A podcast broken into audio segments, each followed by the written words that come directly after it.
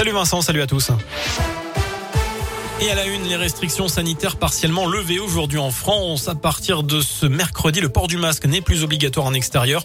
Les jauges dans les lieux recevant du public assis, comme les stades, établissements culturels, sont abandonnés. Et le télétravail n'est plus obligatoire, mais seulement recommandé. Pour la réouverture des discothèques, il faudra attendre le 16 février. Puis la semaine prochaine, le gouvernement dévoilera un allègement du protocole sanitaire dans les écoles. Une adaptation qui sera effective à l'occasion de la rentrée des vacances de février. Valérie Giscard d'Estaing honorée aujourd'hui à l'Assemblée nationale. Une plaque en son honneur a été apposée dans l'hémicycle du Palais Bourbon. Les deux fils de l'ancien président de la République, mais aussi maire de Chamalières, étaient présents. Le président de l'Assemblée nationale a précisé, je cite, que son nom restera gravé, tout comme son œuvre lui survit et lui survivra. Rappelez-vous de ce terrible accident de voiture le 19 janvier dernier dans le Jura. Une voiture avait fait une sortie de route et terminé dans le lac de Chalin. Quatre jeunes avaient perdu la vie. La jeune conductrice du véhicule qui est décédée n'a commis aucune faute de conduite, selon le procureur de Lons-le-Saunier. La voiture a vraisemblablement glissé sur la route verglacée. Le seul survivant, un adolescent de 15 ans, a été entendu par les enquêteurs.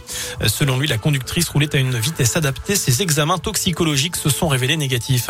En rugby, le match de dimanche soir entre l'ASM et Bordeaux-Bègles est reporté. Une dizaine de cas de Covid ont été détectés au sein de l'effectif clermontois, principalement des joueurs de première ligue, de première ligne, pardon. Le club ne présentait plus un nombre suffisant d'éléments à ce poste pour la rencontre de ce week-end.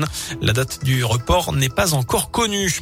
Enfin, c'est une première mondiale. L'association Tonga Terre d'accueil, basée dans la Loire, va permettre à quatre lions de rejoindre une réserve protégée d'Afrique du Sud. Ces lions, un mâle, en l'occurrence, et trois femelles, appartenaient à un cirque itinérant français. Et suite à un accident, le propriétaire a décidé de ne plus présenter d'animaux sauvages dans son cirque. Il avait donc demandé à l'association de recueillir ces lions en 2018. Ils quitteront la Loire lundi direction l'Afrique du Sud où ils seront placés dans une réserve à l'abri des braconniers et des chasseurs. Voilà pour l'essentiel de l'actualité. Prochain point avec l'info dans une demi-heure. Je vous souhaite une excellente soirée. Merci beaucoup Sébastien.